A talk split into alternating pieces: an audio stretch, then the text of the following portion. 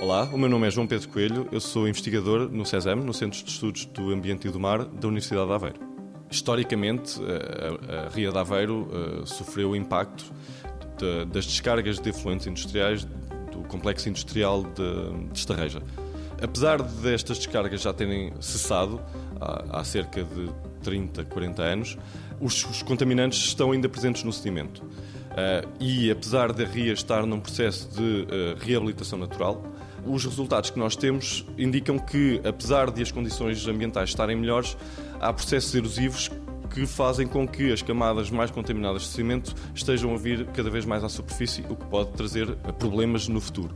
Para tentar reverter essa situação, o que nós tentámos foi pensar numa solução baseada na natureza que permitisse realmente uh, estabilizar o sedimento e, por outro lado, uh, aumentar uh, a biodiversidade e a, a, qualidade ambiental naquela zona. para isso, pensámos na reintrodução das ervas marinhas, que são, são ecossistemas que já são reconhecidos atualmente como muito importantes na promoção da biodiversidade, na fixação dos sedimentos e na fixação de carbono, que também é muito importante nesta altura.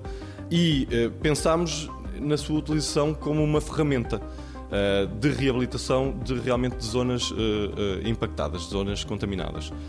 Verificámos que esta espécie foi então resistente e conseguiu realmente colonizar eficientemente a zona-alvo.